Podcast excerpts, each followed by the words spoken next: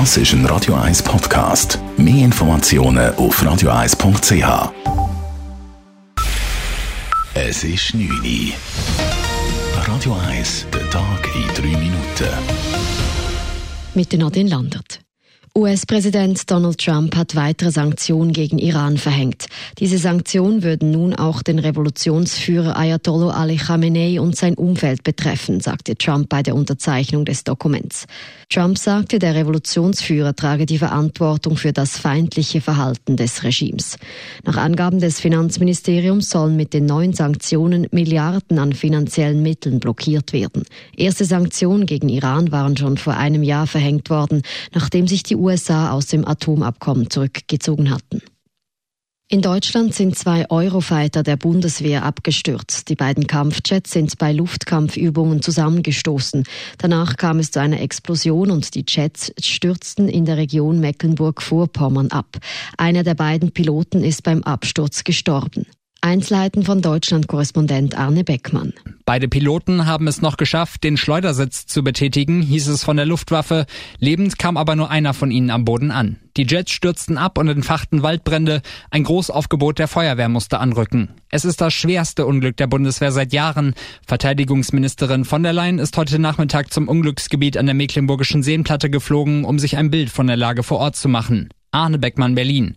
Der Eurofighter ist eine der Jets, der auch die Schweizer Armee bei der Beschaffung von neuen Kampfflugzeugen in Betracht zieht. Schweizer Prominenten wie Roger Federer und Xenia Chumicheva drohen Ungemach wegen Schleichwerbung. Den Vorwurf der Schleichwerbung erhebt der Konsumentenschutz wegen diverser Instagram-Posts.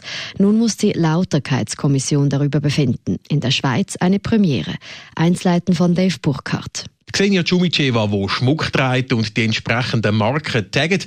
Der Roger Federer, der eine Bandana von seinem Ausrüster anlegt. Oder ein Bild von der Mountainbike-Weltmeisterin Yolanda Neff, wo auch zwei Kreditkarten drauf zu sehen sind. Die Instagram-Posts sind dem schweizerischen Konsumentenschutz ein Tor im Auge. Darum fordert er jetzt Regeln. Werbung müsse in der Schweiz klar kennzeichnet sein, sagt die Geschäftsleiterin vom Konsumentenschutz Zara Stalder in einer Vorabmeldung von 10 vor 10. Gerade Prominente haben einen grossen Einfluss auf ihre Millionen zum Teil noch sehr junge Follower. Jetzt muss sich die Lauterkeitskommission mit den entsprechenden Beschwerden befassen und auch die Kommission selber erhofft sich durch die Präzedenzfälle Klarheit. Viele Influencer wüssten nämlich gar nicht, was erlaubt ist und was nicht. Dave Burkhardt, Radio 1.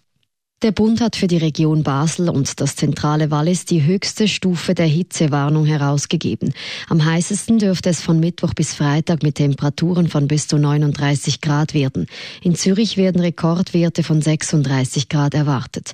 In der Stadt Zürich wurde für die bessere Betreuung von älteren Menschen während der heißen Sommertage ein Hitzetelefon eingerichtet.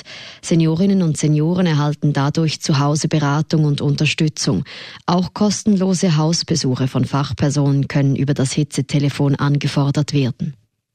Die Olympischen Winterspiele 2026 finden in Italien statt. Das IOC gab der Bewerbung Mailand Cortina an der Session in Lausanne den Zuschlag. Einziger Mitbewerber war Stockholm Aare. Mailand war noch nie Gastgeber von Olympischen Spielen. Radio 1 Wetter.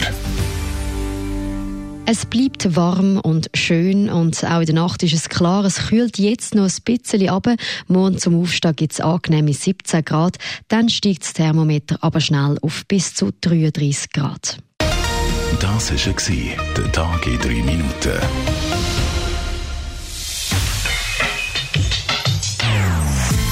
Non-Stop Music auf Radio 1. Die besten Songs von allen Zeiten nonstop.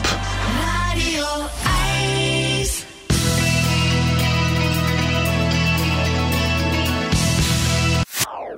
Das ist ein Radio 1 Podcast. Mehr Informationen auf radio1.ch.